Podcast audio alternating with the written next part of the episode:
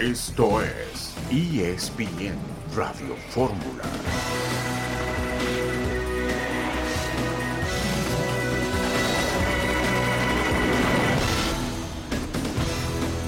Lo que vi al primer día hoy no es que haya sido malo, pero es extraordinario hoy.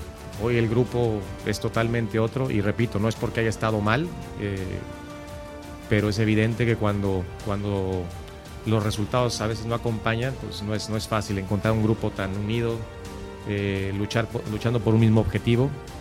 Y, te digo que no es el mismo, no por nosotros, por ellos mismos, porque nosotros lo que hemos hecho es tratarlos como lo que son, profesionales, buenos jugadores, pero sobre todo buenas personas. Después ayudarles un poquito dentro de la cancha y, también fuera. Es así como yo veo la función de un entrenador, de un cuerpo técnico, estar para ellos en todo momento. Es la voz de Jaime Lozano, el técnico de la selección mexicana de fútbol. El equipo de México venció a Costa Rica y avanzó a semifinales de la Copa Oro contra Jamaica este miércoles. Estados Unidos venció a Canadá en penales, así que continúa la Copa Oro y sigue adelante el equipo mexicano. Un saludo en este lunes 10 de julio de 2023. Estamos aquí en esta emisión multimedia de ESPN Radio Fórmula. Rafael Puente, buenas tardes. Hola Beto, ¿qué tal? Un gusto saludarte a ti, a Itán y por supuesto a toda la gente que nos acompaña. Y bueno, pues ya se tiene el rival en turno, ¿no? En las semifinales es el conjunto de Jamaica, con, con un antecedente, pues sí, un poquito hasta como de revancha, no sé cómo lo interpreten ustedes, porque la visita de ellos al Estadio Azteca, sinceramente creo que fue mejor Jamaica ese día que México. Habrá que ver cuál es el comportamiento ahora en, en esta semifinal pero pues digo, es es un partido eh, que a lo mejor en, en, lo que se refiere a nombre de selección, de historial, no representa tanto, pero en la medida que han avanzado los jamaicanos, yo creo que sí, sí se contempla como un partido peleado, un partido bien disputado, un partido interesante. Sin duda, y jugó un buen partido Jamaica, efectivamente, como apunta Rafa, en la cancha del Estadio Azteca. En la jornada 2 del fútbol mexicano, Puebla 2, Santos Laguna 3, Necaxa y Cholos 1-1.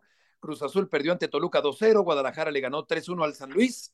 Bravos y Tigres empataron a 1, Pumas y Mazatlán 0 por 0. Rayados derrotó al Atlas un gol por 0 y hoy a las 8 de la noche termina la jornada 2 bueno, no termina porque queda pendiente el de Querétaro América, pero juegan esta noche León y Pachuca. Eitan Benesra, buenas tardes. Hola, ¿cómo están eh, Beto, Rafa, amigos? Hoy hay Home Run Derby a través de ESPN, está el mexicano Randy Arostarena, así es que este festival, este eh, concurso de cuadrangulares muy entretenido a través de ESPN, por supuesto, siguiendo a Randy Arostarena participando entre los ocho que buscarán ser quien más cuadrangulares peguen hoy en Seattle.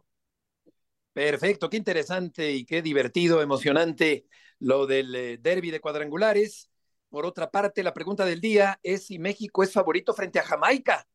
Hoy por hoy, Rafa, no sé qué tan favorito es el equipo mexicano sobre el jamaicano para el partido de pasado mañana. Mira, eh, Beto, creo que se mantiene un poco el tema del historial y se le marca como favorito. Aparte, sabemos que generalmente el ambiente que se genera en los escenarios de Estados Unidos favorables para, con toda la bola de compatriotas, para la presentación siempre de equipos y ni se diga de selección mexicana, pues eso puede inclinar la balanza para México. Futbolísticamente, te digo la verdad, no tuve la oportunidad de ver los primeros partidos, lo vi contra Costa Rica, no me agradó tanto, sí es un equipo y perfectamente de acuerdo con el Jimmy, que está bien conjuntado en lo que se refiere a armonía de grupo, se ve que él es un este, ahora sí que es, es, es, es alguien, un buen motivador de, de, grupo y es una gente capaz y naturalmente que va a ir mejorando México, pero con lo que le vi no creo que le alcance. ¿eh? A ver, yo la verdad es que vi mejor a Costa Rica el primer tiempo, el segundo tiempo me parece que el penal no era,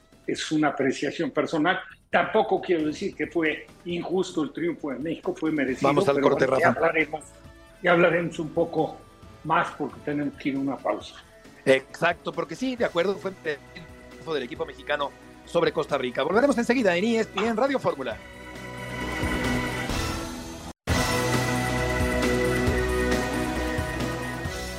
Por ahí parece que nosotros tenemos más prisa porque seas titular que tú mismo. ¿Así lo sientes también? No, yo soy, si algo he aprendido, creo que llevo poco de carrera, pero si algo he aprendido es a ser paciente y confiar en los tiempos de Dios, que son perfectos. Yo hoy estoy feliz eh, porque se ganó, porque el equipo respondió de buena manera y, el objetivo principal es ganar, ser campeón, ¿no? Y me ha tocado en otros, bueno, en los clubes ser campeón y, algo que, que se siente es la unión del grupo y creo que los más importantes son los que no juegan, porque son los que tienen que apoyar, son los que tienen que estar bien eh, dentro del grupo y, por eso creo que la paciencia es muy importante. Siempre hay que apoyar al que esté jugando, al que le toca y dar lo mejor cuando, cuando te toca, sean 10, 5 minutos, lo que sea, dar el máximo. Paciente, centrado y creyente, no pierde oportunidad Jiménez de remarcar la fe que tiene en cada declaración, en cada entrevista. Santiago Jiménez jugador del ataque de la selección mexicana de fútbol. Hoy se cumplen, por cierto, 12 años del título sub-17 que consiguió la selección mexicana con Raúl Gutiérrez como entrenador y platicaremos con el Potro en un ratito más aquí en ESPN Radio Fórmula. Vamos por lo pronto con Mauricio Imay que tiene la cobertura de la selección mexicana de fútbol. Mau, un gusto en saludarte. Hola Beto, ¿cómo estás? Buenas tardes, fuerte abrazo para todos. Aquí estamos entrando al hotel de la ciudad de Las Vegas, una escala más, una parada más un hotel que será el hotel de concentración de la selección mexicana, una selección mexicana que estará llegando a la ciudad de Las Vegas a las 4.30 de la tarde tiempo local, es decir, en dos horas y 30 minutos estará llegando el equipo mexicano a esta ciudad de Las Vegas. Correcto, Mau. Eh, en cuanto a lesionados, eh, ¿cómo está el equipo mexicano? ¿Lo tiene completo el equipo Lozano para el partido del miércoles? La verdad es que todo quedó en un susto, afortunadamente, esto.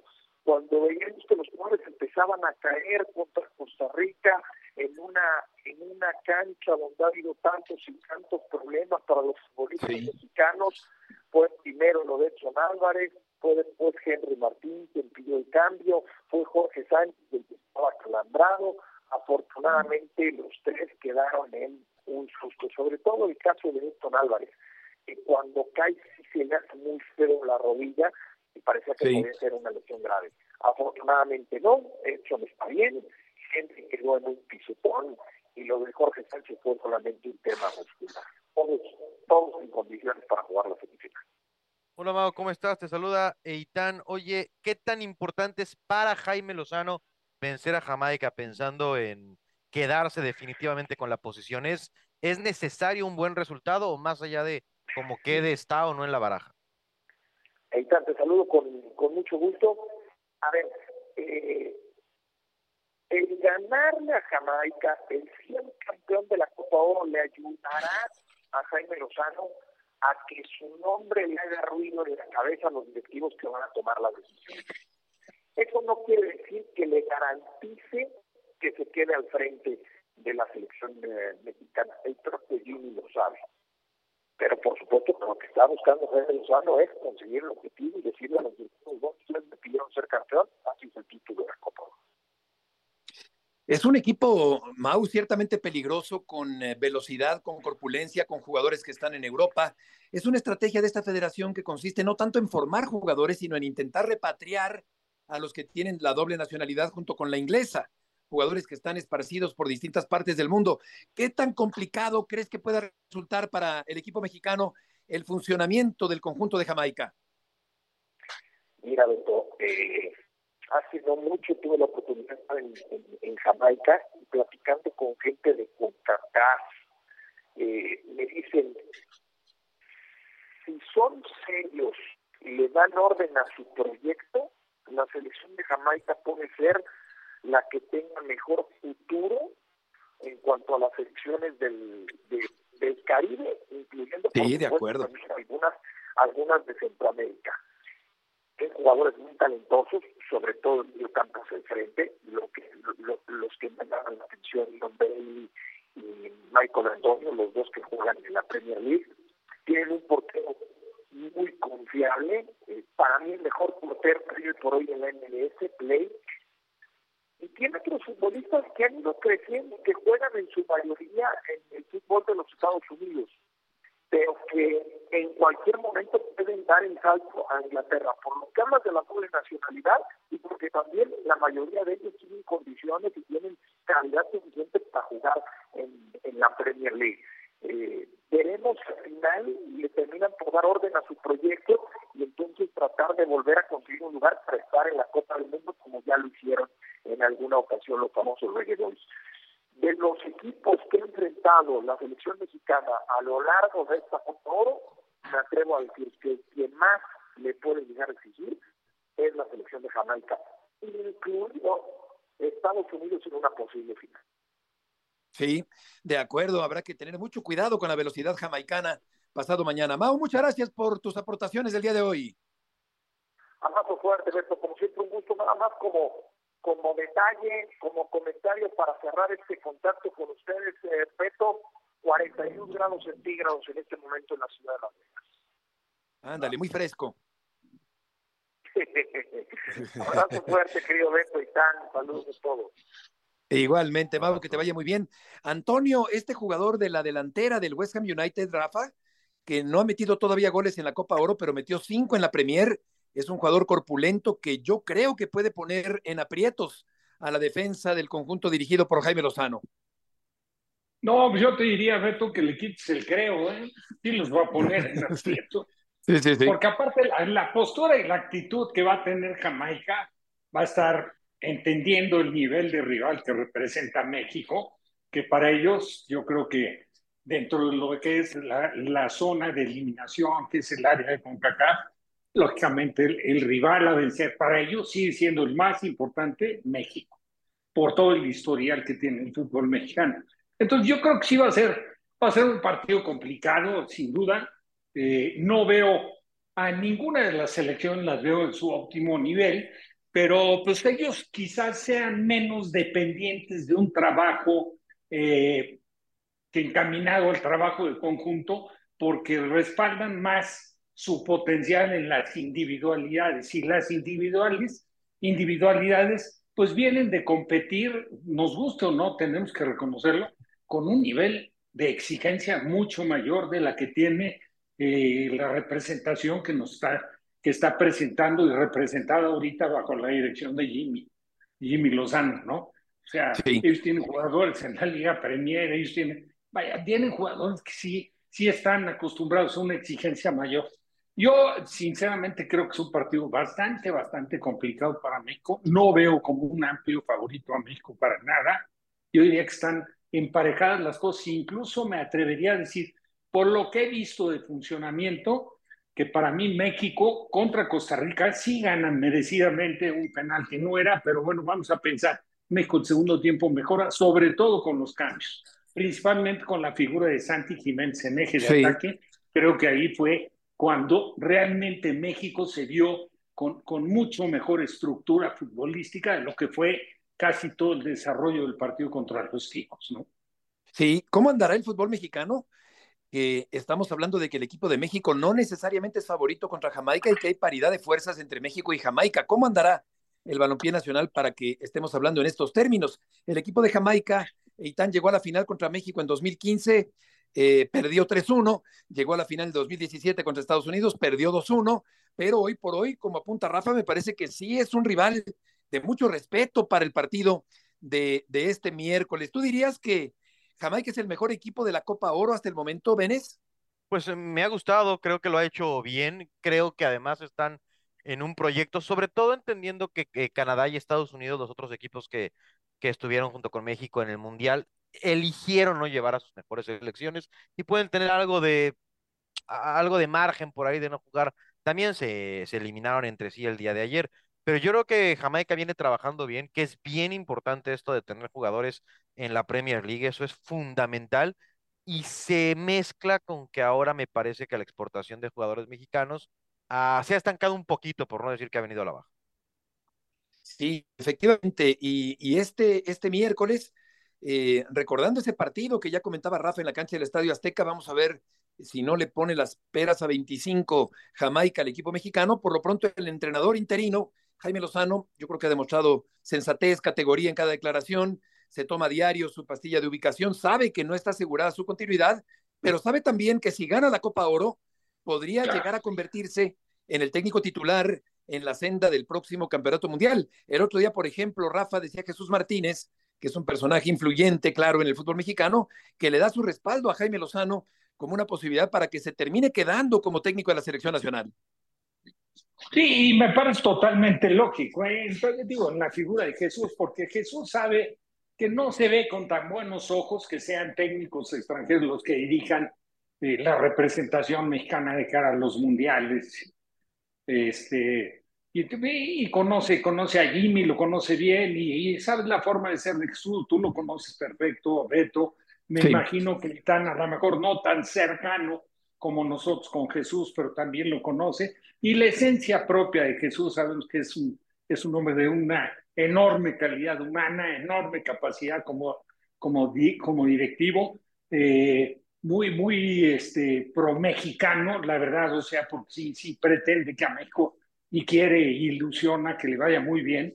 Y, y el caso de Jimmy Lozano, pues ahí hay tiempo de sobra. Tampoco estamos hablando de una improvisación de alguien, ¿eh? Ya, ya tuvo medalla de oro en Juegos Olímpicos, de, de, bronce en Juegos Olímpicos. De bronce, sí. Ya ganó, y ganó, que fue Panamericanos, me parece. Y ha, ha sido campeón sub-20 en México con Querétaro. Vamos al corte, Rafa.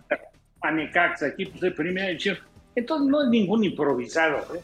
Ya tiene su recorrido y es una gente, como bien lo decías, muy, muy correcta. De acuerdo. Vamos a la pausa. Volveremos enseguida, arrancando la semana en ESPN Radio Fórmula.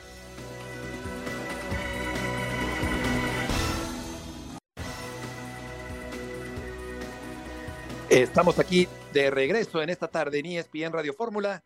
En la línea telefónica está Raúl Gutiérrez, el Potro Gutiérrez. Raúl, qué gusto saludarte. Rafael Puente, Eitan Benesra y Heriberto Murrieta. ¿Cómo te va? ¿Qué tal? ¿Cómo están? Este, querido Heriberto, les mando un abrazo, Rafa. Un abrazo a todos los que están por ahí. Igualmente, Raúl, 12 años de sub-17. Eh, ¿Se le ha dado continuidad en esa categoría al fútbol mexicano después de aquel título? Yo creo que al principio se le intentó dar. Al final, acuérdate que, que desgraciadamente nuestra idiosincrasia siempre termina con los procesos. Entonces, ahora sí que el último de los moicanos de todo ese proceso que vivimos mucha gente que estuvimos ahí fue este Chima, Chima Ruiz, que quedó subcampeón allá en Brasil. Entonces, yo creo que a partir de ahí se, se perdió el hilo del trabajo, se perdió el hilo de la, de la dirección, sobre todo porque era una, una categoría muy representativa de, de México, ¿no cree? Sin duda, sin duda. ¿A quién más le, le, atribuirías un gran eh, mérito como personaje clave en aquella época? Pues mira, es que para que todo este tipo de cosas se fueran dando, eh, la, yo te puedo decir que la, la fraguó eh, Néstor de la Torre en su momento, pero lo más importante fue la consecución que le dio Héctor González al proyecto, porque hubiera sido muy fácil para Héctor volver a cambiar todo, pero me parece que, que, que así como lo vislumbró, nos pidió opinión a muchos que ya estábamos ahí, que teníamos cierto tiempo, y este y la resultante, bueno, fue ese campeonato, fue el, tercer lugar de la sub-20, y enseguida, al siguiente año, el campeonato de, de, Londres, ¿no? La, la, medalla. Entonces, digo, creo que, que se le dio tiempo a un proceso y, y nos llevó a buen puerto. Creo que eso es eso es lo, lo, más destacable de todo eso. Por supuesto, un timbre de orgullo para ti, Raúl. Eh, cambiando de tema, eh, ¿sientes que la selección mexicana ha mejorado con Jaime Lozano? Sí, sí, yo creo que, que, yo creo que se reacomodó, ¿no? Un poco a, a, lo que habíamos visto de individualmente de los, de los muchachos que habían participado y también hay que decirlo, yo creo que, que, también los muchachos para el torneo de la League Cup venían de vacaciones, entonces eh, el tomar un ritmo de juego les costó ese partido contra Estados Unidos y han venido sumando cosas. Yo creo que hoy hoy Jimmy eh, está tratando de reencontrar eh, los mejores momentos de los de los muchachos y, yo creo que, que, lo ha hecho bien. Raúl, ¿cómo estás? Te saluda Eitan Benezra. Una pregunta respecto a los entrenadores mexicanos. Tú que has vivido este proceso y ahora que vemos a Luis Fernando Tena teniendo éxito en Guatemala, ¿por qué crees que ustedes como entrenadores no reciben o no aceptan más oportunidades de salir a entrenar al extranjero? Pues yo creo que tiene mucho que ver también con los proyectos, porque eh, no es sencillo, ¿no? Y, y, más allá de lo económico, creo que uno uno siempre se va por por la fortaleza del proyecto, por por la seriedad con lo que con la que te lo muestren. Eh, hay un montón de detalles que tienen que ver para que un un entrenador este eh, nacional vaya por ejemplo, a Centroamérica. Yo fui a Centroamérica, fui a un buen club ahí de Honduras que, que, que, me trató bien en todos sentidos. Entonces, yo creo que tiene que ver mucho con, con, con eso, con, con la conjunción de detalles, tanto de las necesidades de uno también, eh, como las del proyecto al que puedas llegar. Son, son varios factores. Sí, Rafa, adelante. Pues un saludo, como siempre, con todo cariño, recordando al querido Potro, atlantista de inicio, ya después le tocó su, su etapa igual que igual que un servidor, pasar por América, y bueno, lo del Potro se ha alargado y ha tenido mucho éxito. Te saludo con mucho éxito, Raúl. A mí, yo, yo sabes que sí quisiera aprovechar el momento contigo para decir que, que México se ha desperdiciado mucho yo creo que material importante como para trabajar en la formación de los jugadores. No, no, no, no veo, Raúl, no sé tu punto de vista, que le den la seriedad, porque cumplen ustedes con un arranque de proceso, con éxitos a nivel internacional, como se han dado con Nacho, digo, con, con este, perdón, como se dio con Chucho, se dio contigo, se han dado, eh, y digo, se han dado en diferentes momentos pero como que ha faltado el capitalizar el la, etapa de vida del jugador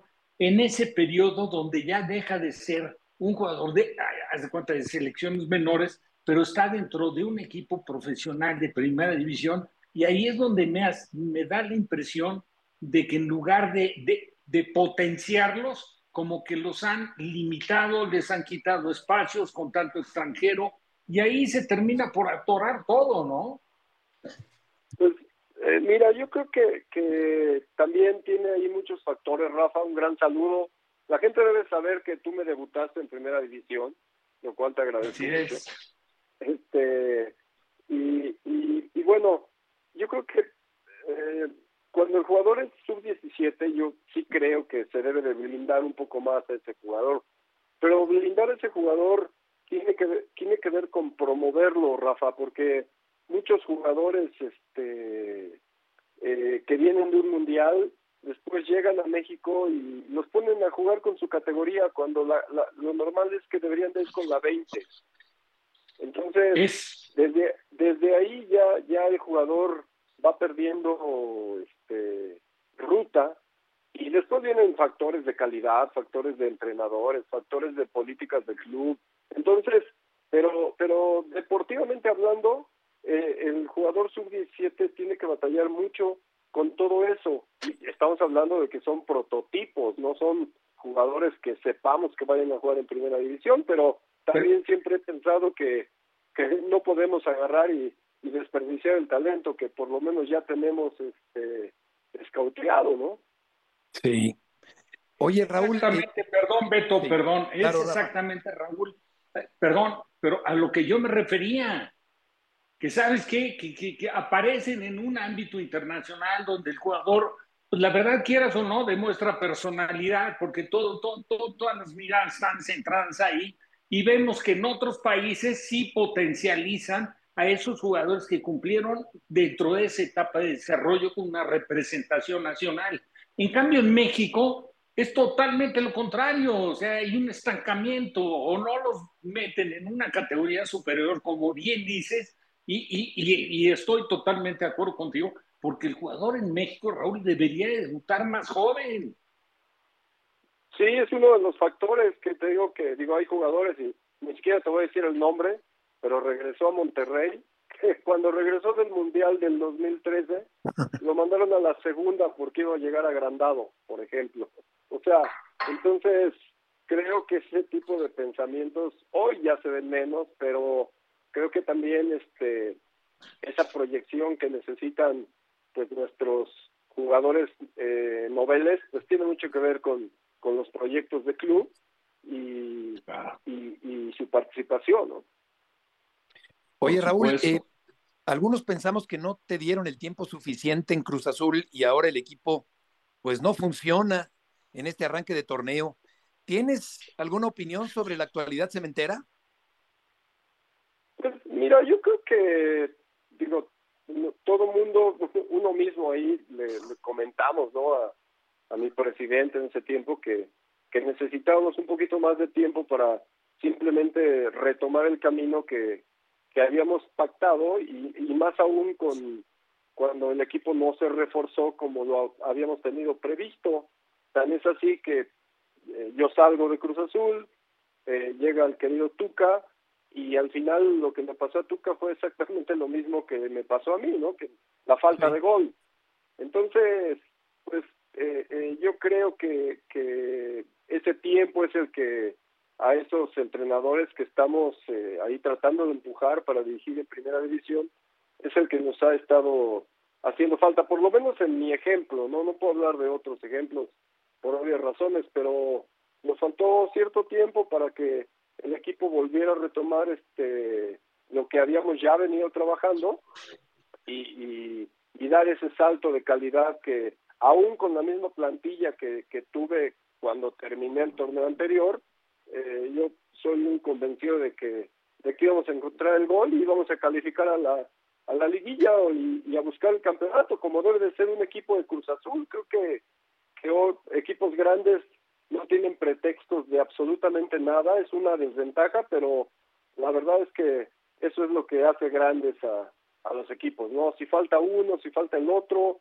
eso no es pretexto para un equipo grande bajo ninguna circunstancia. Entonces, yo creo que hoy, hoy este, lo está recordando mucho el querido Tuca en ese sentido, porque, bueno, Cruz Azul es un equipo que, que requiere resultados, soluciones, y si no, la crítica es muy fiera. ¿no? Exacto. Oye, pues eh, eh, eh, me da mucho gusto que Rafa te haya debutado, pero lamento mucho que los dos se hayan ido a la América, caray.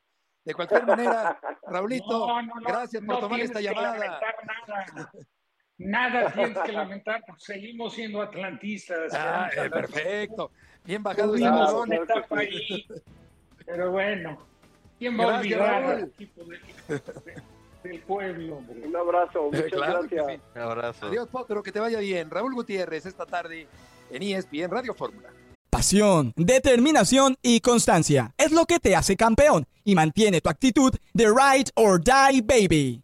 eBay Motors tiene lo que necesitas para darle mantenimiento a tu vehículo y para llegar hasta el rendimiento máximo. Desde sobrealimentadores, sistemas de sonido, tubos de escape, luces LED y más. Si buscas velocidad, potencia o estilo, lo encontrarás todo en eBay Motors. Con más de 122 millones de piezas, siempre encontrarás justo lo que buscas. Y con Guaranteed Fit de eBay, tienes la garantía de que tu pieza quede perfectamente a la primera o se te devuelve tu dinero. Porque con eBay Motors, quemas llantas y no tu dinero. Con las piezas que buscas, a los precios que quieres, tu auto se convertirá en el MVP que te dará el triunfo eBay Motors. ebaymotors.com. Solo para artículos elegibles se aplican restricciones.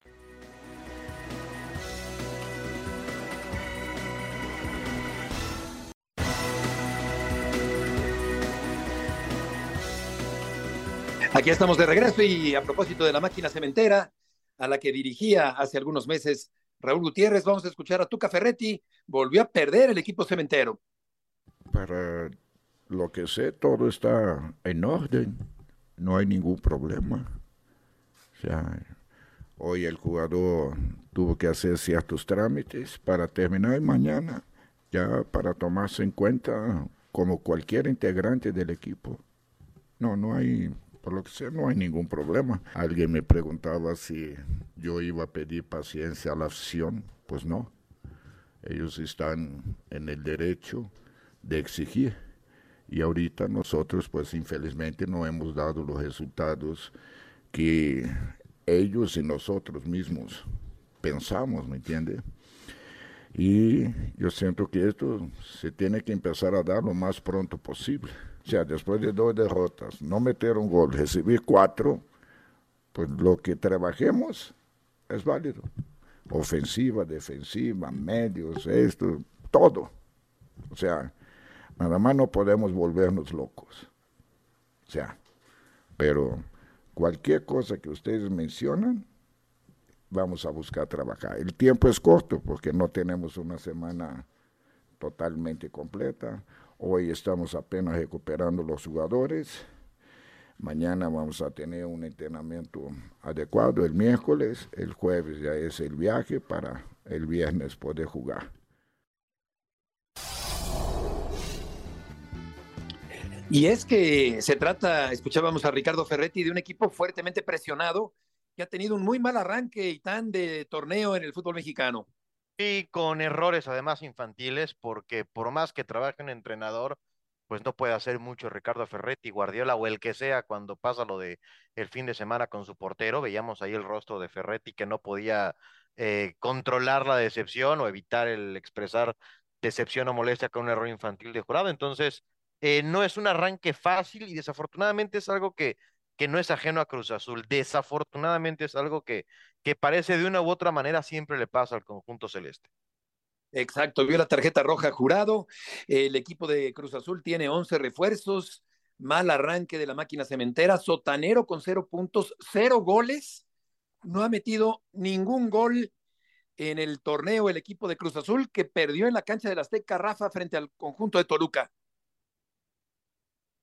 Sí, la, verdad no merecía otra cosa, ¿no? Ahí tuvo alguna y este, insinuación en el arranque del partido, una pelota en el travesaño que Volpi había intentado desviar, pero que había quedado corto el portero brasileño del Toluca, y luego una buena tajada de Volpi abajo, pero en términos generales, digo, Cruz Azul ya estaba en desventaja cuando viene la equivocación de jurado, qué pena, porque la verdad es que le ha tocado en momentos difíciles, críticos, con una poca participación después de lo que había hecho en Veracruz, que había cumplido con una, una temporada muy, muy complicada, Beto Eitan, pero que también como portero te ayuda mucho a, a, prender los reflectores, ¿no?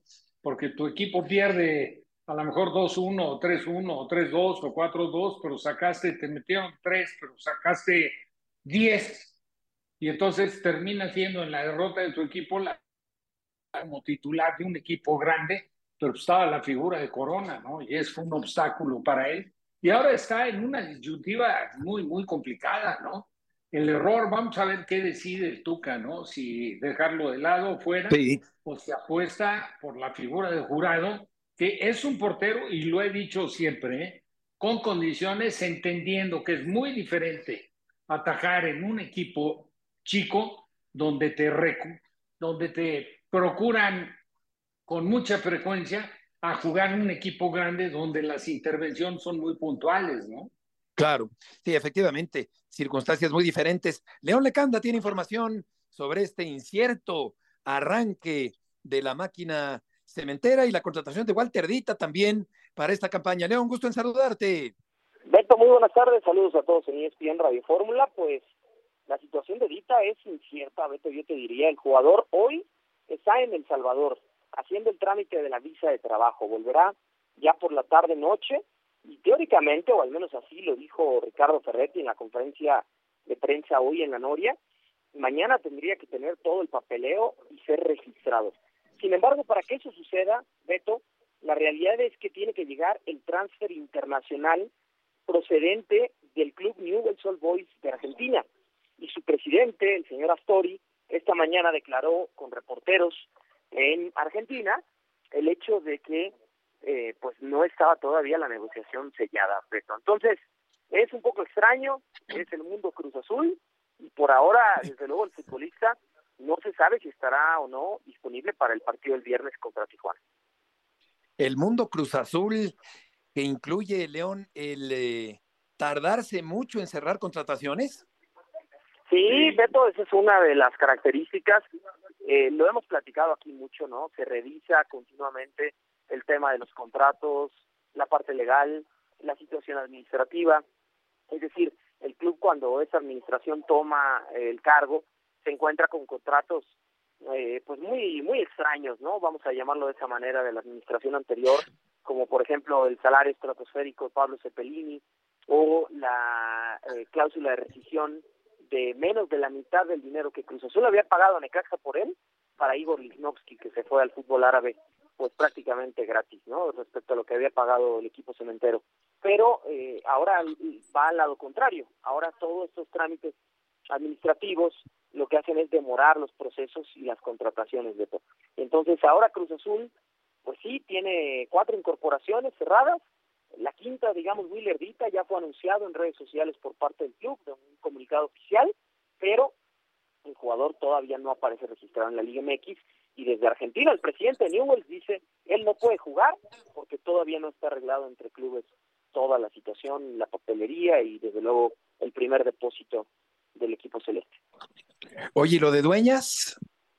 Beto de Dueñas me dicen que el día de hoy realizó los exámenes físicos y médicos, parece que ya llegó a un acuerdo temporal con el club FC Juárez para salir de la institución fronteriza venir a Cruz Azul como jugador libre y firmar un contrato por un año, pero todavía tampoco ha sido anunciado de manera oficial. O sea, ya hoy, al ser lunes, eh, ya el entrenamiento se llevó a cabo, quedan las prácticas completas de martes y miércoles de máxima intensidad. Jueves el equipo viaja a Tijuana, el viernes se enfrenta a los Cholos de José de Jesús Corona, ¿no? Eh, vaya que pronto se enfrenta el, el, arquero, ¿no? A su ex equipo. Y yo veo difícil, Beto, que tanto Dita como dueñas puedan jugar el viernes. Pero, bueno, desde luego Ricardo Ferretti dice, mientras la ventana esté abierta, puede haber más altas y también salidas de jugadores, le hace Cristian Tabó. Exactamente, Tabot, también delantero de la máquina. Gracias, eh, León, por la información. Gracias a ustedes, muy buena tarde. Buenas tardes, eh, Dueñas, que es un jugador veterano, Itán, que tiene pues eh, cercanía con Ferretti, lo conoce perfectamente y vamos a ver qué tanto ayuda ahí en el medio del campo cementero. Sí, que le gusta esto a Ricardo Ferretti, ¿no? Tener jugadores de su confianza, que conocen cómo trabaja. Yo creo que no nada más a Ferretti, creo que es algo importante para todos los entrenadores, tener gente con quien ellos pueden conversar, que pueden transmitir el mensaje a sus equipos, a los jugadores que no le conocen. Yo creo que sería pues valioso, sobre todo por eso, pienso, para, para Ferretti sumar. Sí, vamos a ver, porque el arranque, Rafa, ha sido de lágrima muy preocupante, sobre todo considerando que es un torneo corto, que es un equipo que tiene que ganar desde el principio, que tiene una fuerte inversión, que tiene un técnico muy reconocido, multiganador, pero ha dejado mucho que desear Cruz Azul en este arranque de torneo. Sí, la verdad, Beto, está nada nuevo. ¿eh? Digo, lo que entendiendo y respetando y reconociendo todo lo que es la historia de Cruz Azul como equipo desde que arrancó a mí, no, no, no que lo recuerdes, Beto, pero pues a mí me tocó enfrentar a Cruz Azul en la etapa que juegan el 10 de diciembre en Jaso Hidalgo. Ahí lograron un campeonato.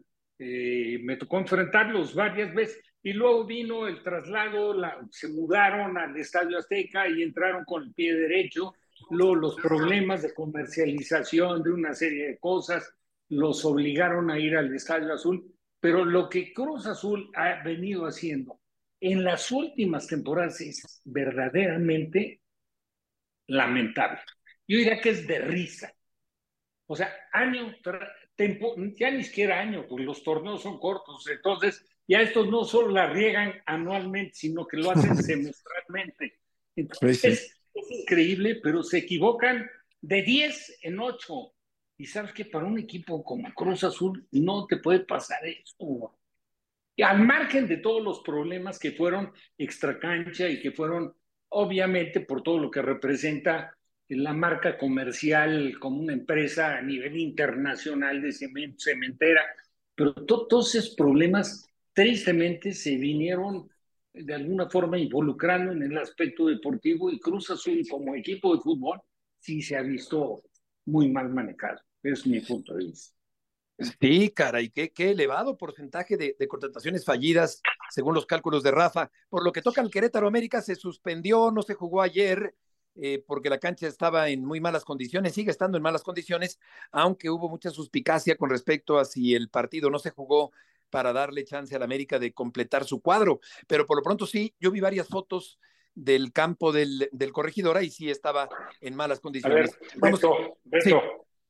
Una pregunta, ¿no podían haberlo invertido como ya sucedió en una oportunidad, creo que fue con Toluca? Lo pensé, sí. El partido lo juegas en Pues el sí, estadio claro. Azteca, no alteras las fechas, no favoreces a nadie y lo, bueno, no sé, ¿no? Pregunto. No, eh, eh, eso y si no también, perdón, si Querétaro después de tener un mes o dos meses o no sé cuánto tiempo no tiene su cancha lista, pues una buena multa por todo lo que hay que mover, ¿no?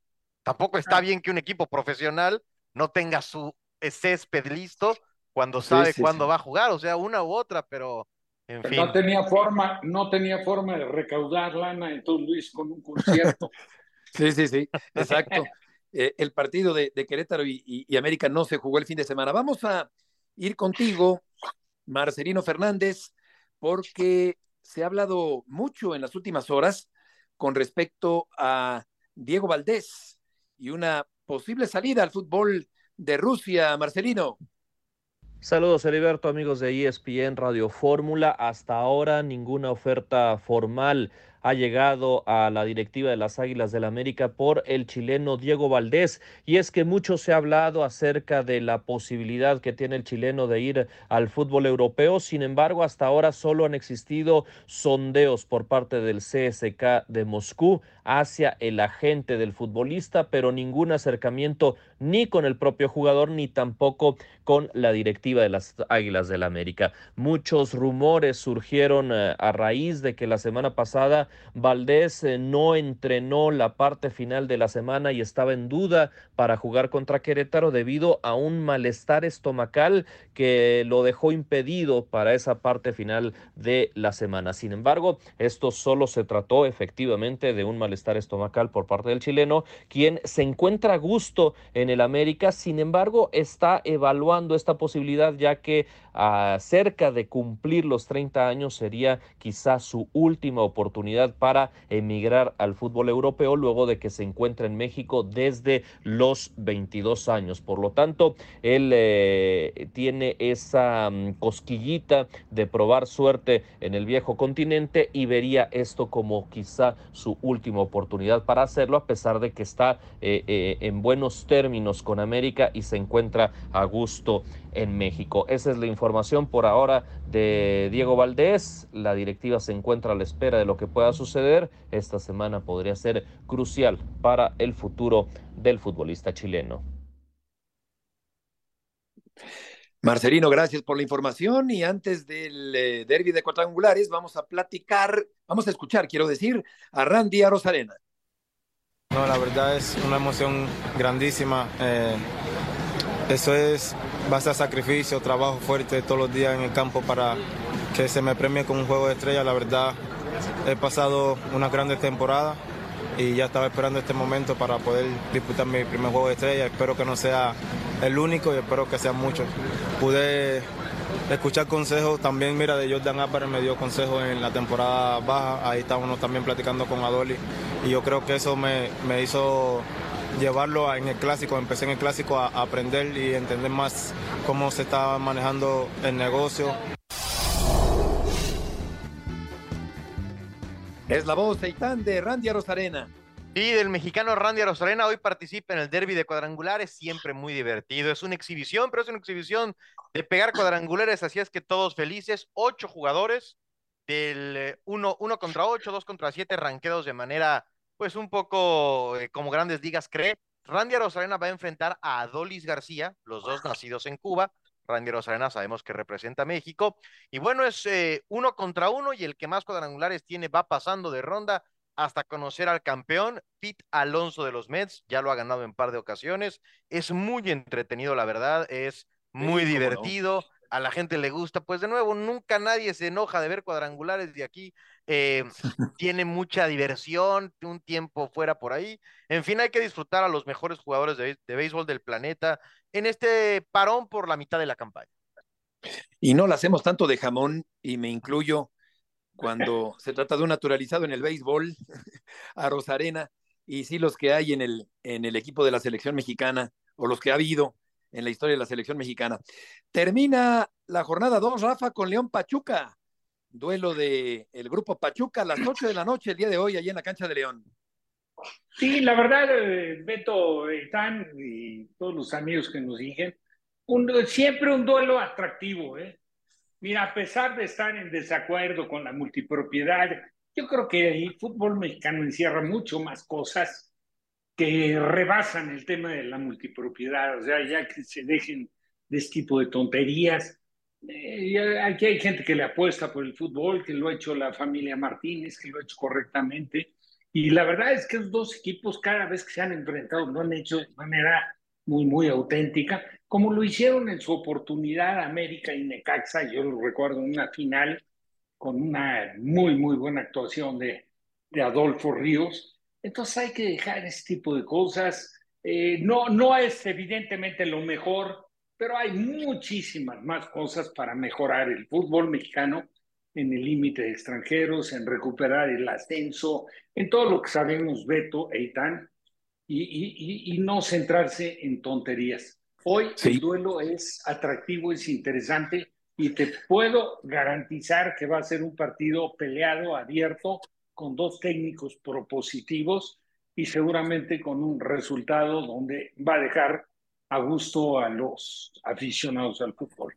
Sí, quedó sexto Checo Pérez en Silverstone y el Guadalajara hasta el momento es el único equipo con seis puntos de seis posibles en el torneo mexicano. Gracias por acompañarnos en este arranque de semana. Rafa, Eitan, buenas tardes, que les vaya muy bien. Hasta mañana. Un abrazo. Igualmente, buenas tardes.